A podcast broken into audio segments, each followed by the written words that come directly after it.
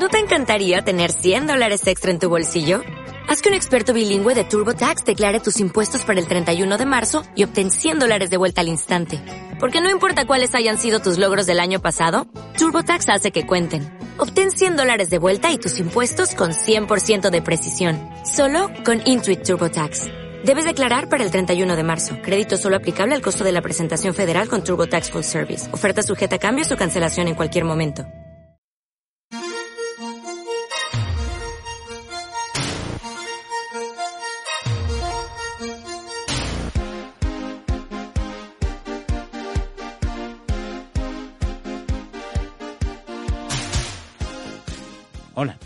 Y bienvenidos a Capital y Trabajo, un podcast sobre cine y economía.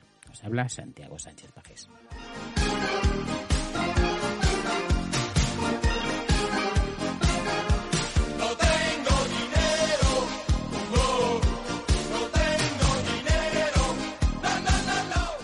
Antes de pasar a presentaros al invitado de hoy, recordaros que este es un podcast en el que hablamos de cine, de economía, intentamos enseñar cine a los economistas y economía a los cinéfilos o a las personas que les gusta el cine en general y que cada semana pues traemos a un invitado que nos habla de la película de, su elección.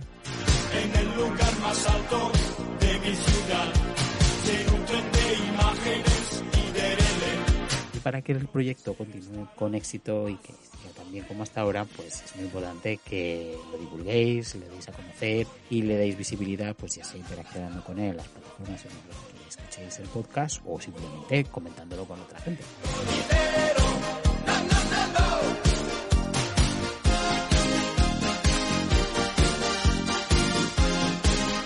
Y por supuesto también me podéis encontrar en Twitter como Sanpajes, allí estaré también encantado de eh, atender a vuestros comentarios y sugerencias. De hecho, ha habido varias personas que me han sugerido películas muy interesantes, de las que quizás hablaremos en, próximas en próximas ediciones, porque Capital de Trabajo pues, tiene la intención de continuar.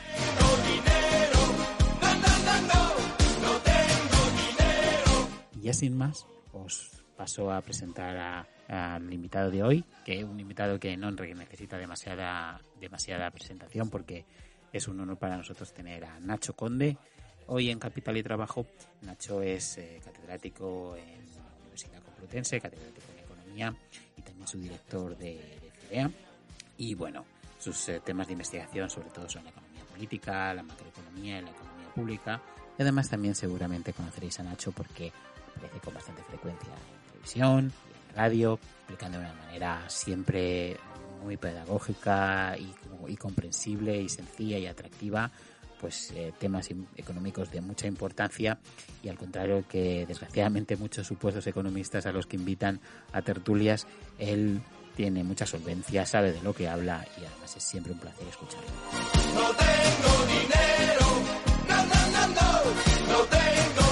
Y como vais a ver, pues Nacho ha elegido una película bastante diferente, una película de culto de los años 60, que sin embargo encaja muy bien con los temas que le interesan y además con los temas de su próximo libro del que nos habla en la conversación. Eh, y nada más, aquí os dejo, yo ya paro y pasamos a la conversación con Nacho. Un abrazo. Hola Nacho, ¿cómo estás? Hola, ¿qué tal, Santi? Muchas gracias por estar en Capital y Trabajo. Estamos encantados de, de que estés aquí en este episodio, que, en el que vamos a conversar sobre la película El Presidente, una película de 1968, una película de, serie B, eh, pero de culto, que se ha convertido en una película de culto. Y pues quería preguntarte, como siempre, a todos los invitados e invitadas, pues empezar por preguntarte que por qué has elegido esta película para la conversación. Bueno, te voy a, te ser sincero, es decir, eh, digamos que estoy involucrado ahora en un proyecto editorial, ¿no? Para, sobre la situación de los jóvenes, ¿no? Es un proyecto de un libro que tengo que entregar eh, en breve, ¿no? Y estoy un poco siempre pensando, ¿no? En, en el tema de, de, los jóvenes y cuando tú me lo planteaste, pues la verdad que, que estuvimos ahí barajando, ¿no? Opciones de películas y es verdad que a ver, eh, tú eres muchísimo más cinéfilo que yo y te, y te pregunté, ¿no? Y, me, es verdad que había algunas películas que encajaban, pero todas eran un poco que ninguna me acababa de convencer, ¿no? Porque siempre muchas de ellas eh, hablaban mucho de la precariedad, son películas a lo mejor que, que dan una imagen de la juventud quizás un poco, pues de, de sus de sus problemas, etcétera. Y, cuando me comentaste. Porque el, proyecto que mencionas es sobre la juventud, ¿no? Por eso, sí, sí. Sí, exactamente. Es un, es un libro, se llama Juventud Atracada. Un poco trato de, de hacer ver un poco cuál es la situación, ¿no? Y cómo la sociedad en la que tenemos con el envejecimiento eh, y que nos llega y que ya empezamos a, notar, pues hace cosas, eh, todas, desde mi punto de vista, todas van en contra de, prácticamente todas van en contra de los jóvenes, ¿no? Y cuando tú me comentaste esta película, que yo desde luego no, no, no conocía, la verdad que, que me, me, soqueaste, ¿no? Porque dije, a ver, esta película, eh, que, que, ahora vas a comentar tú, ¿no? ¿No de qué va? La verdad que me, me, encajaba justo porque es como la otra cara del espejo de la situación de hoy, ¿no? Entonces, digamos que, que eso fue un poco lo que más me movió porque... Mm, me, daba mucha curiosidad de verla porque es como el mundo justo antagónico o contrario al, mundo que tenemos hoy, ¿no? Y, tengo que reconocer que si tú no me la hubieras... Eh, me la hubieras comentado que esa película existía, ¿no? Pues seguramente me hubiera pasado completamente desapercibida. Luego ya es verdad que la he visto y trato de ponerme en, esa época un poco para, entenderla, ¿no? Pero si quieres comentar tú, como haces siempre muy bien, mucho mejor que yo, pues, pues de qué va eh, eh, la sinopsis, ¿no? De, esta película. Es que de hecho es una película que, de que ya hemos que ya hemos mencionado en el podcast, en el episodio de la temporada 3 en el que hablamos de El Hoyo y Star Trek, que era un poco un episodio dedicado a la utopía y a, las, y a la escasez y demás. Entonces eh, fue la canción que cerraba el episodio, una canción de la película, porque es una película que, es musical también, tiene canciones. Y, y, eh, es verdad que es una de mis películas favoritas, no tanto porque necesariamente los valores eh, cinematográficos sean fantásticos, pues es una película que aunque se hizo con cierto presupuesto para el tipo de películas que era, que eran películas para los jóvenes, para ver en, en, los, en los cines estos que salen las películas americanas con los cuevas con el coche y te ponen la pantalla grande que van los adolescentes, porque ese era su, era su mercado, pero bueno, no deja de, ser eso y aunque tenía cierto dinero para, para lo que eran esas películas, pero, pero es que ese era su público y es curioso que efectivamente se ha convertido en una película de culto por el tema que ahora, que ahora os describiré, ¿no? Eh, eh, de hecho es una película que, que, se llama El presidente en castellano, en inglés el título es Wild in the Streets y Salvajes en las calles, algo así, o Salvaje en las calles, y cuenta la historia de, de un popular cantante de rock y que se llama Mark, Max Frost, que lo vemos al principio que vive con su banda, que son los Troopers, y todo su séquito en una mansión. Es, es, un millonario, de hecho. Eh, se nos cuenta, eh, no tanto en la película, pero también en el relato en el que se basa la, la película, que es un relato que salió en la revista Squire en el 66, que pues igual el hombre, el, el Max Frost este consiguió este dinero vendiendo LSD en el, cuando estaba en el instituto, una cosa muy, y también porque tenía conocimientos de química, una cosa muy, muy de la época, ¿no?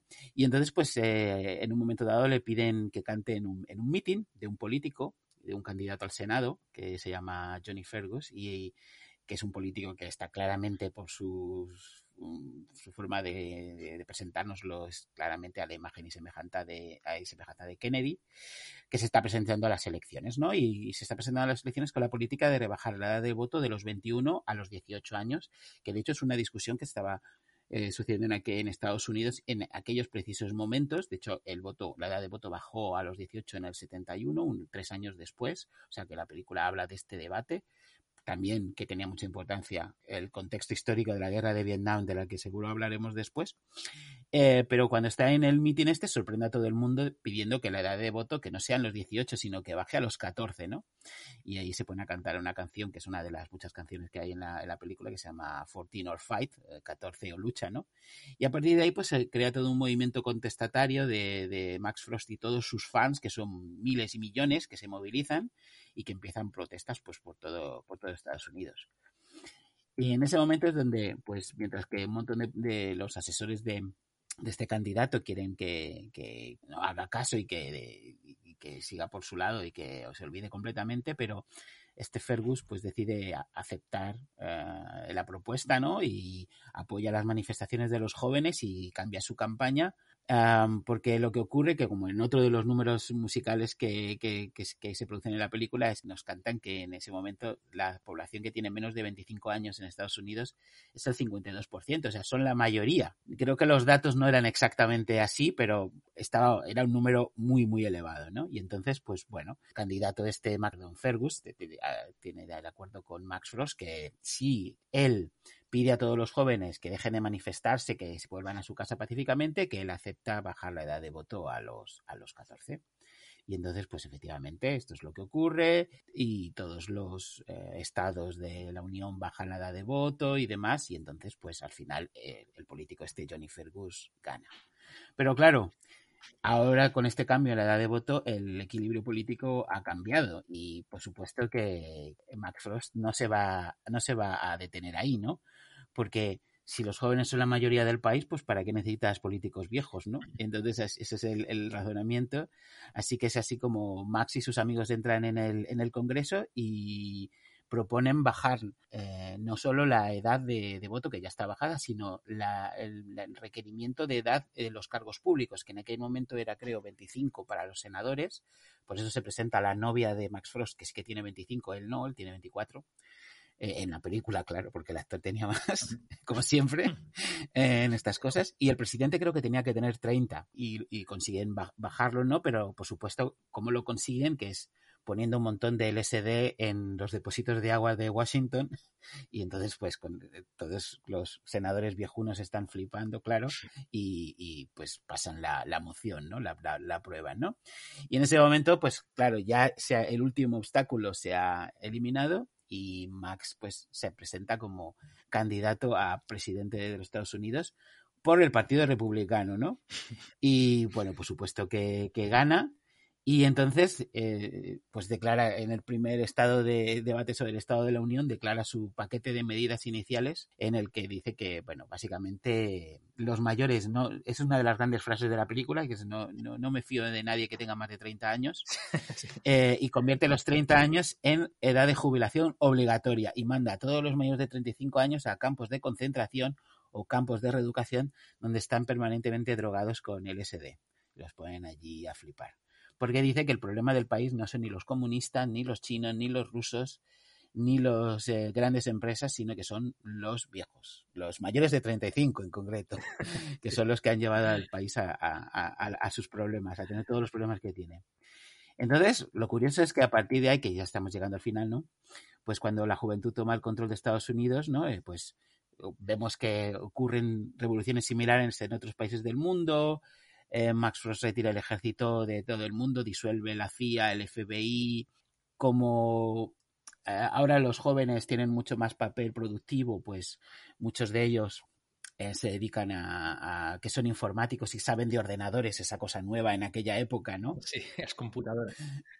y los controlan mejor, pues la productividad del país, exacto, las computadoras, la productividad del país crece tremendamente, el país económicamente va muy bien mandan grano y, cereales al tercer mundo porque hay excedente y al final convierte, según sus propias palabras, Estados Unidos en la sociedad más hedonista que el mundo haya conocido. Así que este es el resumen de la película que, como veis, no podía ser más de los 60 y que es bastante alocada, pero que, como bien decía Nacho, da pie para hablar de, de muchas, muchas cosas y muchos temas actuales, porque además eh, ¿verdad, Nacho? Que estamos grabando este episodio a los pocos días de las elecciones de midterm en Estados Unidos, donde, donde además los jóvenes parece que han, que han tenido bastante un, un, impacto bastante importante en, en, los resultados. O sea que es súper adecuada y, y, a tiempo esta, esta, esta película. O sea que ¿por dónde quieres que empezar? Porque sé todos los temas que podemos hablar, pues em, empieza por el que tú quieras. Bueno, digamos que a mí mm, la parte que más me, me, llamó la atención, ¿no? De la película cuando la vi, de la historia cuando tú, tú me la comentaste, es, que es verdad que siendo una historia irreverente, yo creo, ¿no? Porque es todo un poco así, ¿no? hasta cierto punto un poco absurda, ¿no? Desde luego muy poco probable y, también digamos que mm, que, yo creo que tengo la sensación de que el guionista como que al final eh, ya no sabe, no sé, es verdad que tenía el, relato corto antes, pero yo creo que se empieza ahí un poco, no sabe muy bien cómo, cómo terminar esto que, ha iniciado, ¿no? Pero yo creo que refleja muy bien la situación, trato de pensar que refleja muy bien las preocupaciones del momento, ¿no? Entonces me he preocupado un poco de mirar la edad de las, de las personas que, estuvieron detrás de este proyecto, es decir, el escritor, ¿no? El Robert Thumb, que es un poco la, el que había hecho ese, ese cuento corto, ¿no? Esa historia corta, que creo que lo una, novela, por lo que miraba ahí en Wikipedia, ¿no? Tenía 37 años. Sí, sí, sí. El, director de, la película, pues tenía 45 años y los dos productores, que son los que apostaron su dinero, que es verdad que no fue mucho, pero bueno, fue un millón de euros de la época que, que bueno, pues no está mal, ¿no? Tenían ya más de, más de 50 años. Entonces yo creo que en, cierta forma la sociedad en ese momento, eh, que estamos hablando de 1968, pues mm, veía como los jóvenes realmente eran los baby boomers, eran, realmente eran muchos, ¿no? Y además se encontraban en un entorno en el que había, creo que, me imagino, mucha violencia, ¿no? Porque ese mismo año, en el 68, habían asesinado a, a Martin Luther King, el líder de los derechos sociales, eh, también habían asesinado ¿no? a, Robert F. Kennedy, ¿no? que era un precandidato demócrata que piensan que podía haber tenido opciones en las elecciones, y luego estaba todo el contexto de la guerra del Vietnam, donde no hacían más que llegar ataúdes de, de, jóvenes, ¿no? Que los mandaban ahí a luchar. Eh, sí, de chicos jóvenes, claro. Millones de, a muchos kilómetros, ¿no? A, miles de kilómetros de, sus casas. Y entonces, claro, yo creo que todo esto un poco eh, reflejaba un poco el temor, ¿no? Que, que, que, ya se veía, ¿no? Que como eran muchos los, los, los, los jóvenes, pues eh, empezaban pues, a tener unas protestas bastante, bastante altas. Y luego, claro, también ellos, los baby boomers, que eran, por eso eran grandes, ¿no? Porque eran de la generación de las baby boomers, exigían ¿no? La, bajada del voto porque querían tener más representatividad, ¿no? Porque de alguna forma en las democracias un poco, pues en cierta forma mm, es representativa la democracia y por lo tanto, grupos grandes y pues te da más facilidades, ¿no? Para obtener lo que tú, digamos que los políticos, por así decir, eh, pues intentan satisfacer, eh, para ganar las elecciones, pues intentan ofrecer cosas que van a satisfacer al número máximo número de votantes y por lo tanto, si un grupo más o menos grande, pues tienes más, más opciones, ¿no? Más chances de que hagan políticas que te van a, a beneficiar. ¿no? Entonces yo creo que en este contexto me imagino que, que, en ese momento las personas eh, más mayores pues de alguna forma tendrían también miedo ¿no? a, a que, bueno, pues que al final, como son muchos, es verdad que no son tantos como eh, eh, muestra la película, la política, la política, la, la, película necesita, ¿no? Necesita decir que son más del son el 52% de la población por debajo de 25 años. Necesita un poco esto, ¿no? Para, para que realmente sea creíble que el pivotal es un joven que, que, cambia, ¿no? Pero digamos que yo creo que sí que había cierto, me, me lo puedo imaginar que había cierto miedo, ¿no? A, a que, a que esto ocurriría, ¿no? Yo creo que era más era generalizado, ¿eh? Yo creo, eh, Santi, y eso es lo que más me, gustó, ¿no? Porque yo cuando estoy escribiendo ahora este libro, pues estoy intentando ponerme en mi época eh, y, lo intento comparar con la época de los jóvenes de ahora, ¿no? Un poco intento hacer este ejercicio, ¿no? Y yo, es verdad que mi, generación, los baby boomers en España son un poco más tardíos, eh, llegan hasta el 77, pero yo siempre he tenido la sensación de ser una generación grande, que había mucha gente, es decir, yo iba a la universidad y si yo llegaba tarde a clase, eh, yo no podía entrar en el aula. Y el aula, estamos hablando de 300 alumnos. ¿eh? Yo, por ejemplo, ahora que estoy dando clase en esas aulas grandes, ¿no? De los años, de los años 70, de los años 80, mejor dicho, que es cuando yo estudié en la universidad, eh, esas aulas grandes que se han reabierto en la Universidad Complutense ahora, precisamente porque como está el COVID, para que haya distancia, de ese, una distancia, ¿no? De, seguridad. pues bueno, se han buscado aulas grandes. Claro, yo es que me, puedo imaginar esas aulas llenas de gente y ahora prácticamente tengo un cogollito de gente ahí pegada delante, ¿no? Llena de gente fumando. Sí, por supuesto, todos ahí hacíamos lo que queríamos, ¿no?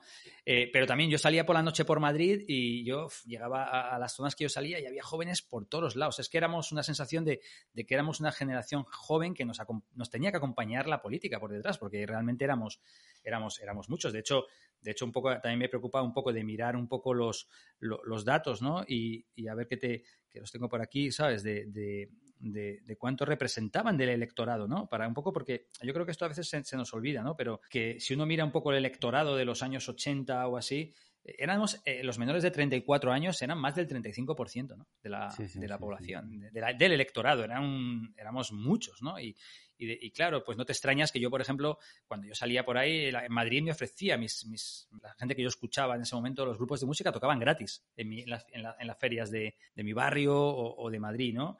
y, por contraposición los mayores eran pocos. ¿vale? Entonces yo también puedo imaginarme que, y de hecho las canciones de la, de la, de la época también acompañaban. Yo, hay una que me gusta mucho con la que intento motivar un poco todo esto, que es de, de los Doors, ¿no? Que decía, they have the guns, but we have the numbers, ¿no? Que decía eh, Jim Morrison, decía, ellos tienen el poder, pero nosotros somos muchos.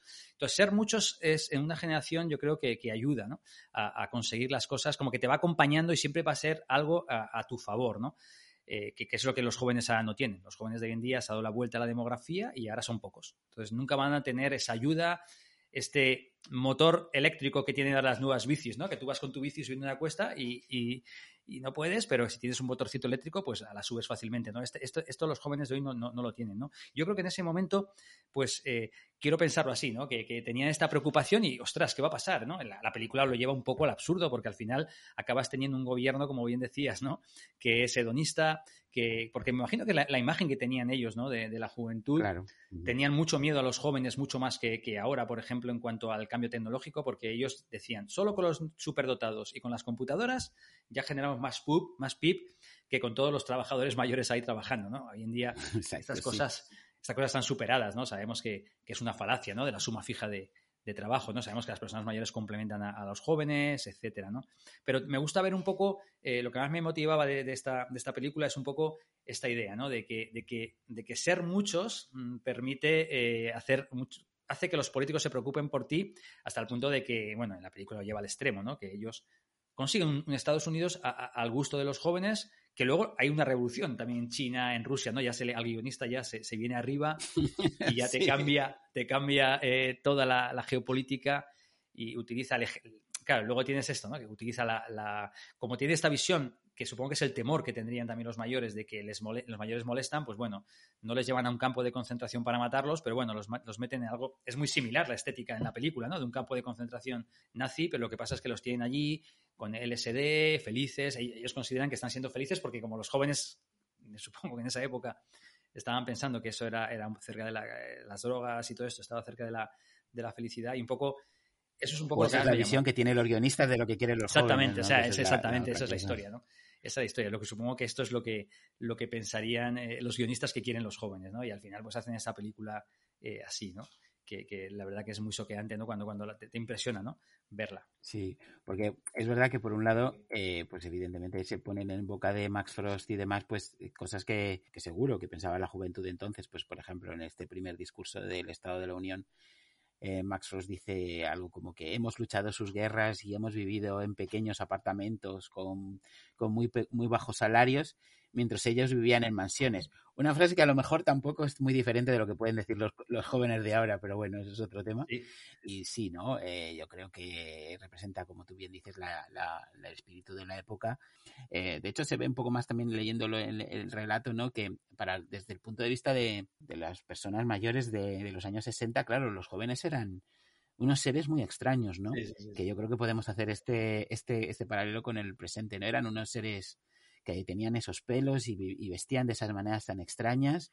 Y luego tenían esa histeria por los por los Beatles o por los Rolling o por, por otros, ¿no? Y, eh, esta, esta histeria que despierta en ese fenómeno de la figura pop que no era, eh, que es muy de, su, de esa época, ¿no? Y no solamente eran, era eso, sino que encima eran muchos, que es un poco, eh, yo creo, lo que más les preocupaba, ¿no? Porque si al final ocurre como ahora, que son pocos, pues en el fondo tú sabes que nunca jamás van a, van a conseguir movilizar el voto, porque, porque realmente eh, pesan eh, muy poco en unas elecciones. Y además, eh, esto es sabido, ¿no? Por la ciencia política, ¿no? Además, los, los, los jóvenes suelen participar menos en las elecciones, ¿no? También es algo que tiene que ver con la edad, ¿no? No saben todavía cómo funciona, no se han hecho claras sus... Bueno, pues es que al final saber a quién votar, informarte, no tienes claro un poco también a, a quién votar y luego son un grupo, los jóvenes, mucho más heterogéneo, ¿no?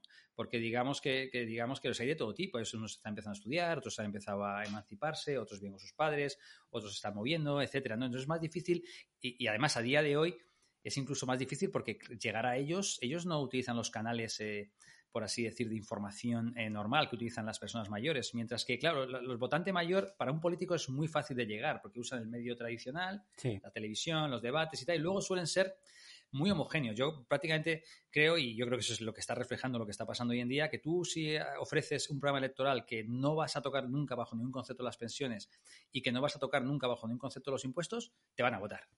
Y ellos al final acaban ofreciendo pues esto porque saben que no pueden no permitirse no hacerlo porque así no ganarían, ¿no? Aunque también tengo que decir lo que tú has comentado que me parece muy interesante, ¿no? Que que normalmente los jóvenes, eh, en muchos casos no se les hacen caso, pero normalmente suelen tener la razón. Por ejemplo, tenemos el caso claro del Brexit. ¿eh? En el Brexit, que se perdió ¿no? por mayoría abrumadora el salir de la Unión Europea, si tú miras en los colectivos de jóvenes, ellos claramente no querían salir. Sí, sí. Lo que pasa es que como eran irrelevantes, ¡pum!, se fueron. Ahora en Italia, más o menos está pasando parecido, ¿no? Meloni, la ultraderecha y tal, ha subido, pero cuando ha ganado, de hecho, pero entre los jóvenes, mm, mm, no allí no hubiera ganado eh, Meloni, ¿no? Y es verdad que en Estados Unidos eh, se empieza a observar cómo empiezan a participar de alguna forma, por lo que he estado, pero más en Estados Unidos que en España. Para España, la verdad que no, he encontrado ningún artículo, he intentado leer, he preguntado y tal, pero sí que es verdad que para Estados Unidos, pues parece que los jóvenes de ahora, ¿eh? no los jóvenes de hace unos años, los de ahora, los Z, parece que empiezan a entender que el camino es, es, la política, es decir, que son los políticos los que les pueden hacer un mundo mejor, por así decir, ¿no? Y, dicen que esto puede estar detrás de, esta mayor participación. Sigue siendo inferior a la de los mayores, eso siempre, pero mm, superior a la de otros jóvenes de, anteriores, ¿no? empiezan a participar más. Yo no he visto el análisis todavía de las elecciones de, de Estados Unidos, ¿no? Que como decías, ¿no? Están todavía ahí, no he visto la desagradación por el voto, pero seguramente tengas razón, ¿eh? hayan escapado del populismo y de este tipo de, cuestiones. ¿no? Bueno, se, las imágenes que salían eran en, centros, sobre todo en, universidades, de colas nunca vistas, eh, de gente joven queriendo votar, que es una cosa que no se había visto. Sobre todo en unas elecciones de como estas, ¿no? De midterm, que no son las, las presidenciales, que suelen tener eh, menores tasas de, voto, ¿no? Y parece ser que sí, aunque por supuesto queda todavía por, por analizar, ¿no? Es algo que realmente sí que ocurrió en las, en las, en las, en las presidenciales entre, entre Biden y, Trump, sí que se ve que el joven el Z, ¿no? Eh, participó bastante más que, que, los anteriores, ¿no? Sí, sí, sí. Eso sí que lo, sí que está más documentado. Este, este, supongo que habrá que esperar un poco para ver los análisis, ¿no? Pero sí, seguramente apunte en la misma dirección. Pero eh, no deja de, siguiendo con lo que decías, no deja de resultar irónico que la generación que es la que en la película vota por Max Frost y por llevar el LSD y el hedonismo a, y la juventud a la, al poder, sea luego la que años más tarde pues está votando a Trump o a Meloni, ¿no? Es, es, es, bastante... A, a, Trump, que es un empresario, que digamos que es como la estrella del rock de la gente más mayor, ¿no? O sea, es un poco el paralelismo, ¿no? Bueno, es que es, es como que al final tienes los miedos a, los cambios y tal, entonces pues prefieres un poco más el conservadurismo, mantener un poco lo que tienes. Eh, y claro, es que la diferencia con años anteriores es que los jóvenes, que normalmente es una fuerza que quiere cambiar cosas más transformadora, eran mayoría, pues ahora son minoría. Entonces yo ahora, y, esa es un poco la motivación ¿no? de, este, este, de, este, libro, es que eh, los cambios ya no van a venir con esta fuerza que eran los jóvenes, que, eran los que al final piensan más en largo plazo, piensan en el cambio climático, piensan en, la educación, piensan en cosas que son buenas para, el país, sino los cambios tienen que venir pues porque los boomers, eh, los, los los X, ¿no? nuestra generación, pues de alguna forma entienda que mm, no podemos estar eh, votando solo lo que nos interesa a nosotros, sino tenemos que mirar hacia ellos, ¿no? Porque son minoría y, si no lo hacemos, pues eh, al final, pues al final les estás dando un mundo para ellos, por supuesto, mucho peor del que teníamos nosotros, pero también te estás tirando en el fondo también piedras contra tu propio tejado, ¿no? Porque al final ellos representan eh, Normalmente, si tú te lo piensas, Santi, las políticas que les gustan a, los, a los jóvenes son políticas que te permiten mejorar en el largo plazo, ¿no? Te permiten más educación, lucha contra el cambio climático, la vivienda, la emancipación, tener hijos, todo este tipo de, estar dentro de la Unión Europea, huir de los populismos, eh, el cambio tecnológico. Normalmente son... Mm, son políticas que les van bien a ellos, pero también les van bien eh, al país en el medio y largo plazo. Mientras que las políticas a lo mejor que más benefician egoístamente a, los más mayores, pues suele ser políticas de gasto más en, cosas relacionadas con la edad. No quieres, eh, bajo ningún concepto, que te suban los impuestos, por lo tanto te obliga a emitir deuda pública y, por lo tanto, eh, de alguna forma se, eh, se cambia el foco en las elecciones, porque yo a los políticos los veo, no los veo como mala gente, yo veo que los políticos simplemente ellos dicen, yo quiero ganar las elecciones. Entonces aquí puedo ofrecer un programa electoral con políticas que, que, son las que mejorarían el crecimiento en medio y largo plazo, pero si lo ofrezco, solo me van a votar, por así decir, los jóvenes y por lo tanto voy a perder. O puedo ofrecer un, un partido, un, ofrecer un programa electoral más de corto plazo, no, mirando en largo plazo, y a mirar aquí ahora a revalorizar las pensiones, aunque la inflación llegue al 8,5%, lo voy a hacer porque si no voy a perder las elecciones. Voy a mirar al cortoplacismo, pero lo hago porque es la única posibilidad que él cree que puede, eh, que puede ganar eh, las elecciones. Y por lo tanto, eh, es un poco, este es un, conflicto que la gente lo ve como un conflicto, eh, una guerra, pero realmente no es una guerra, porque los jóvenes no tienen nada que hacer. O sea, los jóvenes prácticamente pues, son irrelevantes desde el punto de vista político y, simplemente somos los más mayores los que entendemos que mm, llevando a cabo este tipo de, votar a un partido político simplemente porque me da lo que yo quiero y no somos, no somos capaces de anticipar ¿no? que, que, también estás dañando el porvenir de los jóvenes, pues al final eso es lo que van a dar y no va a ocurrir como en la película, porque en la película, claro, la película sería impensable algo así, porque ellos mm, lo que decías tú, ¿no? 14 or fight, ¿no? Es que se llena todas las calles de gente joven ahí que al final no se puede ni circular, inseguridad, y al final esto no va a ocurrir porque, bueno, podrán ir a la calle, podrán protestar, pero, pero son pocos. Sí, porque de hecho en la película, eh, claro, como Max Frost puede movilizar a tanta gente, ¿no? A tanto joven, pues si en un estado no bajan la edad de voto o no hacen lo que él dice, pues manda allí a sus fans que se, que se acumulan en, en miles y miles y, montan líos, ¿no? Pero sí, sí, creo que tienes toda la razón. Si ya de por sí la democracia tiende un poco al cortoplacismo, porque evidentemente el horizonte temporal es, es son cuatro años y demás, pues claro, eh, si tienes eh, gente que tiene un horizonte temporal más corto, pues evidentemente se va a favorecer, como tú decías, la emisión de deuda para pagar cosas, porque es la gente que, que, aprueba este tipo de cosas no son la que lo va a pagar, ¿no? Son los jóvenes que vienen después que son los que tendrán que pagar. Sí, yo, un poco eh, cuando en el libro utilizo el concepto de, es un atraco le llama el libro Juventud Atracada, ¿no? Igual el editor me lo cambia al final, pero es como un atraco perfecto, porque tú, Santi, imagínate, vamos a ir un poco a, la situación actual, ¿no? En la situación actual, con una inflación, eh, un poco por llevarnos al terreno actual, pero yo creo que refleja muy bien lo que está pasando. ¿no? En la situación actual, tú, eh, digamos que tienes una inflación del 8,5%, que la tienes descontrolada todavía y que tienes que estás exigiendo un pacto de rentas, quieres evitar que los salarios suban mucho porque si no se te retroalimenta ¿no? los efectos de segunda ronda sobre la inflación que tanto temor nos da a los economistas. Entonces tú te encuentras con una inflación del 8,5%, que es excepcional. Realmente cuando en la reforma del año 2021, o sea, hace un año, mm, se introdujo una reforma del sistema de pensiones que decían que todas las pensiones por ley debían subir mm, con la inflación para que no pierdan poder adquisitivo, algo que, por cierto, yo he defendido toda mi vida. Digamos que estaba pensado, eso estaba pensado para situaciones donde la inflación es más o menos eh, normal. Es decir, mm, estabas hablando de inflaciones que tú también das clase de economía, Santi. Yo cuando daba clases de, cuando doy clase de economía y yo les hablaba a mis alumnos de inflación, los alumnos me miraban y me decían, tío, que es que la inflación, no sé qué problema es ese, si yo ellos no habían visto nunca. Totalmente. Te miraban como y tú les hablabas de la hiperinflación. Sí. decía, pero tío, qué coñazo, eres un boomer ahí que me estás contando cosas que yo no. Claro, de repente, eh, y el reflejo es que el, propio ministro, cuando, cuando hizo el, estableció este mecanismo, él pensaba como pensábamos todos, que estábamos hablando de, inflaciones del 2, 1,5, 2,2. ¿Por qué? Porque cuando estableció el mecanismo, él ya decía que eh, aunque inicialmente me consta que, decían que el mecanismo fuera eh, simétrico, es decir, que si suben los precios, suben las pensiones, si bajan los precios, no se las bajas, pero la siguiente subida se la haces menos porque tienes que compensar que habían caído los precios. El, mecanismo se acaba transformando tras pasar por el Parlamento y yo me puedo imaginar pues el ministro y los sindicatos diciéndole, no, oiga, las pensiones no pueden caer y tal. Dejemos que cuando sube la inflación suben y cuando baja, cuando hay deflación se quedan cero. Diría, venga, vale, total, estamos dando unas décimas, que total no viene mal, ¿no? También otra, otra, otra prueba que demuestra que no estaban en, ello es que incluso en este año 2022, cuando aplicando la ley la subida tenía que haber sido el 2,5, porque fue la inflación que tenían en noviembre del año 2021, y es lo que dice la ley, hay que subir las pensiones con la subida eh, de, de, la inflación media de noviembre del año previo, el ministro subió, al final el gobierno decidió subir un 2,5 más 1,6 porque consideraba que, bueno, como era la desviación del año anterior y tal, estábamos, estaban más pensando en que no era un problema la inflación, ¿no?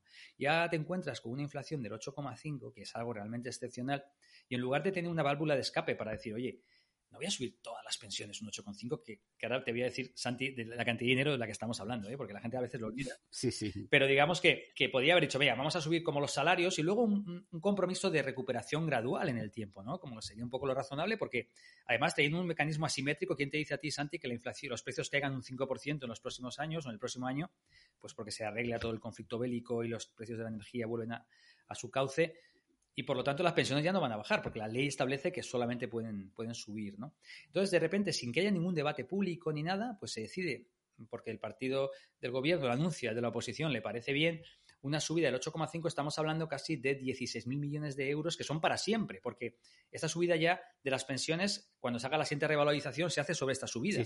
Y yo te digo, ostras, estamos hablando de cuánto, Nacho, 16.000 millones esto sería como elevar el presupuesto en educación un 30% para siempre.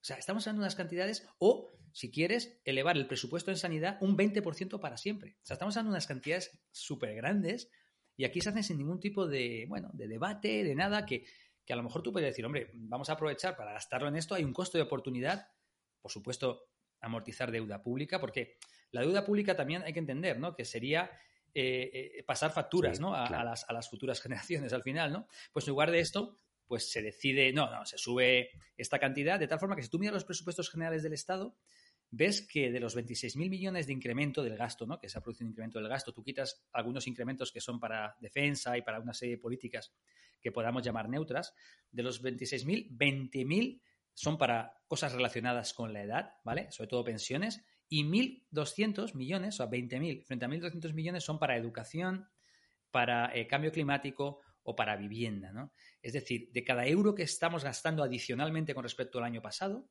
16 eh, eh, van eh, por cada 16 euros que van para mayores, va un euro para, políticas que benefician a jóvenes, pero también benefician a, más gente. ¿no? Y, aquí, y aquí, claro, se hace, y además le llamo a traco perfecto porque no es que se haga diciendo, no, lo hacemos, pero vamos a subir los impuestos para que se financie. No, no, no se hace así, se hace aumentando el déficit y emitiendo deuda pública. O sea, tú dices, no, no, eh, gasto todo esto y encima luego emitiendo deuda pública y encima le voy a pasar la factura con una un recibí a los jóvenes de las futuras generaciones.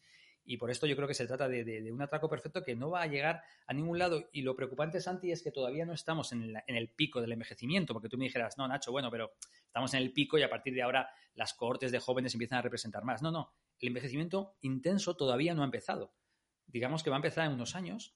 Entonces, imagínate lo que va a ser esta gerontocracia o esta demografía política, porque al final detrás de la demografía eh, hay, eh, hay unos efectos políticos claros, ¿no? Que va a hacer que prácticamente todo el margen fiscal, todo el margen fiscal disponible va a ir a, destinado a, políticas que tienen que ver con la edad, ¿no? Y, si quieres luego entramos a hablar de pensiones, pero digamos que a mí esto es lo que, lo que más me preocupa porque creo que no somos conscientes, ¿no? Y, y esto es simplemente el tema fiscal, ¿eh?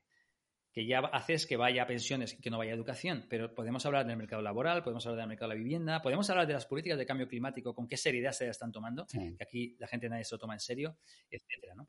Claro, es que, eh, como bien decías, cuando al contrario que en la película jóvenes son la minoría, la única manera de que se representen sus preferencias es el altruismo intergeneracional, ¿no? Entonces eso es un ejercicio mucho más complicado. Tienes que tienes que tener a las generaciones más mayores diciendo, bueno, estas políticas que me están planteando para que me vienen a mí también, pues no le vienen también a mis hijos, a mis nietos, a mis al futuro, ¿no? Y entonces, eh, pues no, las tengo que rechazar, ¿no? Eh, y eso es, es, muy complicado, ¿no?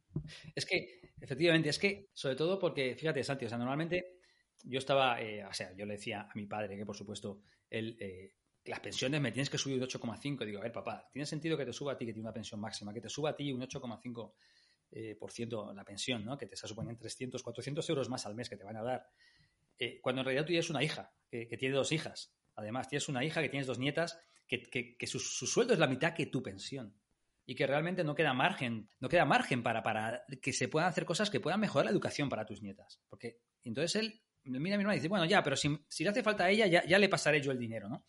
Eh, digamos que, que aquí se rompe todo porque si uno piensa cómo es el estado del bienestar, el estado del bienestar normalmente lo que intenta replicar es, en cierta forma, es una familia, ¿no? Es decir, yo eh, me hago cargo de los del estado del bienestar, está pensado, bueno, te haces cargo de la educación, luego los, eh, a cambio luego se hacen cargo de tu pensión, de, tal forma que lo que antes hacía una familia ahora lo hacemos con todo, el, con todo el agregado, que es mucho mejor, porque tú puedes tener un hijo o no tener hijos, o que tu hijo pase de ti, y de repente, como tienes las pensiones, de alguna forma son todos los hijos de todo el mundo las que te están, eh, que te están sosteniendo. Pero luego, cuando ellos votan, no lo están viendo como una familia, porque seguramente como una familia sí que estarían diciendo, mira, no me des tanto a mí y dale más a, mi hija o, mejorar la educación de, mis nietos. Lo verían, lo verían claro, ¿sabes? Pero como están viendo en una cosa que no están viendo el efecto global, pues no, no, no, no. A mí dame lo que hay, que luego yo, yo ya me organizo a, ya me organizo, ¿no? Y de hecho se llega al absurdo de políticos de decir, no, pero es que los mayores están ayudando a, los, a, los hijos. Pues ese es el error.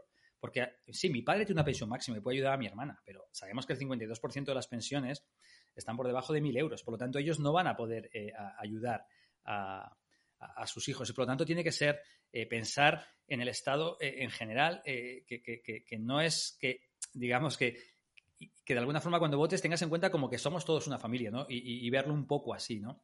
nosotros aquí hicimos una propuesta aquí en Fedea, ¿no? Por ejemplo, decíamos que, que las pensiones más bajas, las de menos de 1.000 euros, igual se pueden subir incluso más que un 8,5, ¿no? Y las más altas, pues que digamos que suban menos, pero con un compromiso gradual de recuperación, como con los salarios que se está haciendo, ¿no? Y ya esto simplemente, Santi, nos liberaba 6.000 recursos, 6.000 millones de euros de recursos que no están nada mal, que podías destinar, si quieres, si no, si, si aquellos que siempre... Mm, son suspicaces, ¿no? Que piensan que, tú lo que quieres es bajar impuestos y tal. No, no, vamos a ver, eh, digamos que, los puedes dedicar a la educación. Tranquilamente. No, vaya España se va a gastar exactamente lo mismo. Aquí no estamos hablando de recortes de gasto, pero no me fastidies que no tendría más sentido dedicarlo a una educación que sabemos que es claramente tiene muchas eh, carencias, ¿no? En cualquier comparación internacional, España no está donde le corresponde y, te, te, dediques a invertirlo ahí, por ejemplo. Sí. Em, porque luego, si está al lado de, que quizá, eh, por el lado de la demanda de las políticas, pues el turismo intergeneracional es un mecanismo muy imperfecto y no funciona, luego podrías tener el, el, otro lado, ¿no? Que es la oferta de políticas, ¿no? Entonces, en, la película, como mencionábamos, está este candidato que juega un papel un poco bastante importante, que es el Fergus, que es el que abre la, puerta a, Max Frost, ¿no? Diciendo en un momento dado, cuando todos sus consejeros están diciendo que mejor que no lo haga, diciendo, bueno, aquí yo veo una oportunidad política para mejorar. Yo creo que está bastante claro la crítica a Kennedy, ¿no? Como diciendo, este es, este es el tipo, tipo de político que es un político oportunista. Y eh, me pregunto si también no hay políticos oportunistas hoy en día que dan lo que quieren a las nuevas, a la nueva mayoría, que no, no son los jóvenes, claro. Mm, yo creo que, esto es natural a, los, a los políticos, ¿no? Ellos van a, van a un poco intentar satisfacer, pues, eh, aumentar su probabilidad de ganar unas elecciones. Entonces, claro, nosotros, me imagino, Santi, tú también participas en el blog Nada es Gratis, eh, estás haciendo esto de divulgación, o sea, eh, un poco, siempre lo hemos hablado, ¿no? La idea es que si los votantes están informados y de alguna forma son capaces de entender lo que está pasando, los políticos a lo mejor van a hacer cosas que ahora les da miedo hacerlas porque creen que pueden perder votos, porque no les van a entender, etcétera, ¿no?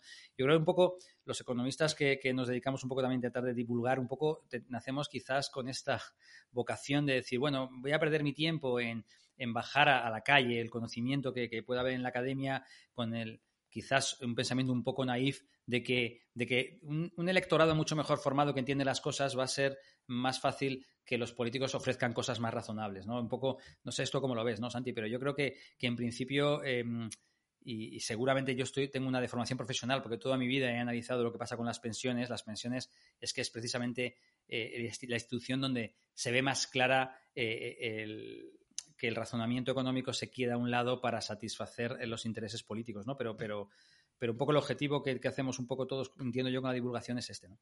Y si se tuviera que hacer esta película hoy en día, ¿cómo, cómo sería? ¿Cómo sería, cómo sería el presidente hecho en 2022? Sí, eso sería un poco lo que, lo que yo me planteaba, ¿no? Imaginemos que quien hace la película, el guionista, eh, los productores y el director son jóvenes, ¿vale? Porque en esa película eran, eran mayores, aquí son jóvenes, ¿no? Porque digamos que son del, grupo que se consideraba minoritario, ¿no? En ese momento el minoritario eran los mayores, ellos hacen la película con sus temores, ahora el, minoritario son los jóvenes, ellos hacen la película, ¿no? Entonces, claro, tú imagínatelo, cómo te verían, yo imagino cómo yo vería, ¿no? si yo, intento ponerme con el velo de, la ignorancia, ¿no? De, de, ¿no? Que, siempre nos aparece en cualquier cosa, ¿no? Yo intento ponerme ahí en punto de vista de un joven, digo, a ver, estos, em, eh, estos mayores son muchos, ¿vale? Y, y cómo eh, al final, si los políticos van a satisfacer solo sus intereses, al final van a acabar haciendo un mundo eh, en el cual sea el, sea el que los. En, ese momento era el que le gustaba a los jóvenes, hedonista, lleno de drogas, etcétera. Y, y, el joven ahora diría, bueno, el mundo que les gusta a los mayores es un mundo en el que el cambio climático les da igual, se está contaminando porque es más barato, los impuestos no se tocan, por lo tanto me van a masacrar a deuda pública para que lo pague yo la educación va a ser un programa que no va a ser relevante, las políticas de emancipación de vivienda tampoco, porque no va a haber dinero para eso. Todo el dinero va a ir a las pensiones, van a, intentar tener un poco las, las, mejores pensiones. En el mercado laboral tampoco se va a preocupar de que la precariedad caiga sobre mí, sobre los jóvenes, me da un poco igual, porque total, eh, nosotros no importamos, entonces las empresas les hace, falta flexibilidad, pues que la cobren los jóvenes, de tal forma que un poco era como una genontocracia que siempre gana las elecciones y que acaba imponiendo, por así decir, eh, la demografía política de esta genontocracia acaba imponiendo un mundo que es el que mm, más les gustaría a los, a, los mayores. Pero con la diferencia es que eh, eso que se pensaba en la película de 1968 no pasó, porque los jóvenes no estaban, estaban no soñaban con meter en, en, los campos de concentración a los mayores para darles el LSD, pero en cambio los temores que yo anticiparía eh, a día de hoy sí que se están cumpliendo. O sea, por ejemplo, yo en España es evidente, o sea, España es un país, además, mm, no solamente es que gasta prácticamente todo y cada vez todo el margen presupuestario va a las personas mayores y la educación no le importa a nadie y cada vez es, de peor calidad, cada vez invierte menos, sino que, Santi, eh, digamos que el déficit estructural, que a mí es lo que más me, me obsesiona de todo eso, el déficit estructural es el déficit que tú tendrías en una situación de normalidad. Es decir, bueno, llega una pandemia, pues se entiende que tienes que generar déficit, porque es que es una pandemia, es que ha ocurrido una pandemia, lo tienes que hacer. Llega una guerra y tienes que generar eh, déficit, porque son situaciones que, para eso está el déficit, ¿no? Para, Pero el estructural es el que tendrías si realmente eh, no tuvieras em, estas situaciones de excepcionalidad. Y en España, desde el año 2000 empezó a caer el déficit estructural desde el año 2013 hasta el 2000, eh, me parece, 16, y a partir de ahí otra vez vuelve a, aumentar, o bien porque bajan impuestos, o bien porque suben gasto, de tal forma que como generación nosotros, cuando estamos hablando de déficit estructural, estamos diciendo que no estamos pagando eh, eh, el gasto que nos corresponde completamente, sino que estamos, por así decir, destinando parte de lo que nosotros estamos disfrutando a que nos lo paguen las futuras generaciones. Esto, pues que es como un, ¿pero esto de qué va? Esto sería un poco el temor que tendrías en esta película y no hay dinero para nada y tal. Y, esto es lo que está ocurriendo, ¿no?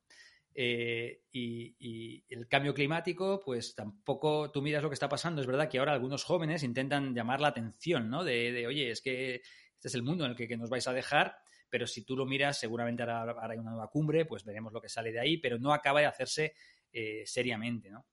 y, así, y tú estás hablando a lo mejor de adaptar las pensiones a una nueva demografía donde aumenta la longevidad y que lo lógico sería adaptarlo para que no se te absorba todo el exceso de toda tu capacidad de, gasto, eh, tu futuro no se te vaya a, esto y la gente, yo, me niego, yo me niego a subir impuestos para cerrar mi déficit estructural, yo me niego a, a reformar las pensiones para adaptarlas a la nueva demografía y los jóvenes pues mientras tanto, pues que acaben achacando, ¿no? Y entonces, la diferencia es que eh, eh, hacia donde vamos parece, hacia los temores que tendría este joven, parece que se está cumpliendo, mientras que los temores que tenían los, los mayores de esa época, pues no se cumplieron. Sí, yo creo que la película sería como eh, una especie de historia de Greta Thunberg eh, un personaje así sería el protagonista, el equivalente del presidente, que intenta cambiar las cosas y fracasa. Yo creo que esa sería la película. sería algo parecido, ¿no? Una, activista joven que intenta cambiar temas de cambio climático y, no le sale bien. No, no le sale bien porque el que ganaría las elecciones sería un, boomer que, claro, es que diría, diría no sé, eh, o no, de hecho diría, o nos subir las pensiones or fight, ¿sabes? Y es lo que pasa, o subir las pensiones or fight. Y se monta la de Dios eh, de manifestaciones de jubilados en la calle, o nos subir las pensiones or fight. Pero en el fondo, y lo que más me, me, hace gracia, que es un poco la, misma historia, ¿no? Entonces, eh, era evidente, ¿no? Y esto se sabía. Yo, de hecho, lo, tengo escrito cuando escribí eh, mi libro sobre pensiones en el año 2014, cuando había una, el sistema de pensiones en ese momento decía que si no se hacían reformas o no se incrementaban los ingresos, las pensiones deberían estar congeladas, ¿no? Pero yo decía, oiga, tan pronto como llegue la inflación, porque en esa época eh, tuvimos unos años, si recuerdas, Santi, de deflación, ¿no? De caída de precios. Yo decía, tan pronto como llegue la, cuando, como llegue la, la, inflación, se va a montar cosas en las calles, la gente se va a quejar y tú no vas a, tú vas a tener que actualizarlas con, con con, la inflación. Eso es exactamente lo que ha pasado. Entonces están aquí todos los pensionistas, nos van a las calles, igual que los jóvenes iban en la película Fortune of Fight, ahora sería Pensions or Fight. Y, pero cuando tú les hablas a ellos, les dices, a ver, vale, mm, tenéis cierta razón en que no podéis perder poder adquisitivo, pero ¿por qué no montáis la misma manifestación cuando PISA te dice que, tus, que los chavales jóvenes en España, la educación en España, no está al nivel en cuanto al rendimiento o resultados que otros países? Porque porque también podríais manifestaros, si pensáis un poco más allá de la pensión, mm, también las pensiones van a depender de la educación, pero no. Digamos que, y al final lo que, lo que acababa ocurriendo es que sí, el gobierno de, Rajoy lo que hacía es suspendía para, para que no tuviéramos pensions or fight en las calles, lo que hacía Rajoy es decir, voy a suspender la aplicación de la ley que me diría que solo pueden subir un 0,25, la suspendo por un año y la subo el 2% las pensiones o uno y medio la previsión de inflación, porque digamos que que sería un poco, un poco eh, lo, que, lo, que, lo que acababa pasando, ¿no? Sí. Y para ir terminando el, podcast, pues creo que estaría bien eh, saber si se puede o cómo se podría hacer una un poco de armonización de los intereses de, de los más mayores y de los más jóvenes. ¿Qué podemos hacer bueno, para evitar esta especie de guerra intergeneracional o que no se llegue, no, que no se llegue a una guerra y que se entienda que hay que intentar de encontrar un acuerdo y, que, y, y avanzar, ¿no? ¿Qué, ¿Qué, se puede hacer? Porque por otro lado, también la gente mayor tiene cosas que aportar, ¿no? O sea, tampoco estamos aquí diciendo que sean el, el demonio con cuernos, ¿no? Pero ¿qué se puede hacer para intentar establecer un diálogo que nos ayude a, a desarrollar políticas que sean mejores para el país el, o para nuestras sociedades en, en, su conjunto. Sí, o sea, yo un poco, mm, esto sí que lo tengo pensado, ¿no? Porque como es lo que estoy escribiendo justamente, ¿no? Ahora, ¿no? Un poco, yo creo que el, el punto de, un punto inicial debe ser, primero que los jóvenes tienen que ser conscientes de lo que está pasando, ¿no? Y un poco también ese es un poco el objetivo de, de, del libro, ¿no? Ver un poco lo que está pasando. Yo, yo digamos que, que, soy el economista, pero mi hija me está un poco ayudando, ¿no? A ponerlo, ella no sabe nada de economía, pero sí me está ayudando a simplificar todo, ¿no? Porque los economistas, aunque hagamos un esfuerzo divulgativo, eh, hablamos de una forma que no llega a todo el mundo, ¿no? Entonces yo creo que, que el objetivo un poco es intentar bajar el, el, nivel para que lo pueda entender todo el mundo, que los jóvenes sean conscientes de la situación, ¿no? Para, para bueno, para en, en, la medida de lo posible, pues que puedan participar más, ¿no? Pero va a ser fundamental que la generación boomer y la generación X empaticen con los jóvenes. O sea, esto es clave, ¿no? Yo creo que que también ese es el, el, segundo objetivo del libro, es decir, un poco, oye, vale que queremos pensiones, vale que no queremos que suban los impuestos, vale que cambio climático sí, pero no os paséis a ver si me va a salir muy caro, pero tenemos que empatizar con los jóvenes porque yo creo que eh, eh, y además esto se ve, es decir, normalmente, tradicionalmente, las generaciones jóvenes siempre han vivido mejor que la de sus padres, ¿no? Y esto además es fácil de ver porque la, deuda, la, renta per cápita, si tú la miras la renta per cápita, eh, qué es lo que ha pasado en los 80, en los 90, pues cada 10 años multiplicaba casi por 2 o por 3, ¿no? Y ahora lo que sí que es verdad es que la renta per cápita desde el año 2005 no ha aumentado, ¿vale? Sabemos, porque hay muchos papers académicos que nos dicen que el motor mmm, que garantice la movilidad social absoluta, ¿no? Es justo el aumento de la renta per cápita. Entonces, digamos que necesitamos que la renta per cápita suba, suba para que pues para que por lo menos haya posibilidades de que los jóvenes estén mejor, ¿no? Porque si, tal como lo veo yo, si la renta per cápita no aumenta tan rápido como aumentaba antes y la porción de la tarta que se van comiendo es mayor, la de los mayores, hay un poco espacio para, para mejorarse. ¿no? Entonces yo creo que, mm, ¿cómo podríamos? Esto sería lo primero, ¿no? que las, los jóvenes mm, sean conscientes y los mayores aprendan a empatizar con, con, los jóvenes, ¿no? Y luego, ¿qué cosas se puede hacer? Yo creo que es, yo sinceramente creo que, que, hay que pensar en cómo conseguimos hacer, es verdad que en Estados Unidos está ocurriendo, ¿no? Pero cómo hacer que los jóvenes participen más en las elecciones, ¿no? Que, que participan menos, porque si, si, si, participaran más, su voz sería más escuchada, ¿no? Y aquí podríamos partir desde, eh, por ejemplo, el voto, eh, el voto obligatorio, ¿no? Mm, podríamos intentar pensar en voto obligatorio, pues yo que sé, gente como, como Obama dice que esto sea transformador, ¿no? Porque in, introduciría eh, que, que, que, gente que no vota, pues por lo menos cuando vote votará en la, en la dirección adecuada. Yo creo que, que yo creo que sí que va siendo hora y esta es una opinión personal, ¿no? Pero yo creo que va siendo hora de que si una persona de 16 años puede trabajar, no entiendo por qué no puede votar. O sea, sinceramente, creo que la edad de voto a los 16 años tampoco va a arreglar mucho las cosas, eh, pero bueno, sí que es verdad que si pudieran votar en, las elecciones generales de 2023 los que tienen 16 y 17 años, pues tendrías un millón más de, jóvenes que estarían, al menos tendrían esa capacidad de, de votar. Yo creo que, que, esto, este debate hay que abrirlo, porque realmente es que si no, eh, como decía, se ha dado la vuelta, ¿no? De pesar el 35% del electorado van a, van a pesar el 18% cuando los mayores van a pesar prácticamente todo, ¿no?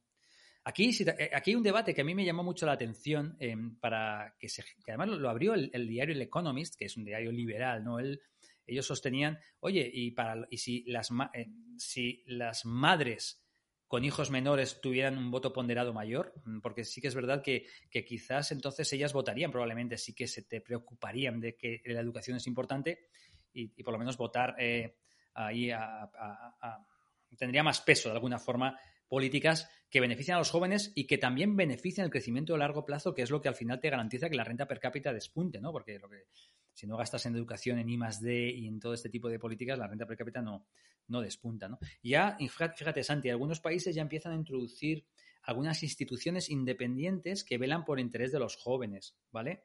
Eh, pues yo que sé, hay como una especie de, de, de, de, institución, alguien que va a los sitios y que hace ver o hace estudios. Usted ha hecho uh -huh. esta ley, esta ley tiene este, este impacto negativo sobre, sobre, sobre, los jóvenes. Esto es clave fundamentalmente para todo lo que tiene que ver con el, con el cambio climático. A mí hay una cosa que siempre me llamaba la atención del Pacto de Toledo, que me parece que es un buen invento, ¿no? Donde intentas, el Pacto de Toledo es una institución del Parlamento que se creó un poco pues para quitar del debate político eh, la lucha eh, partidista en cuanto a las pensiones, ¿no?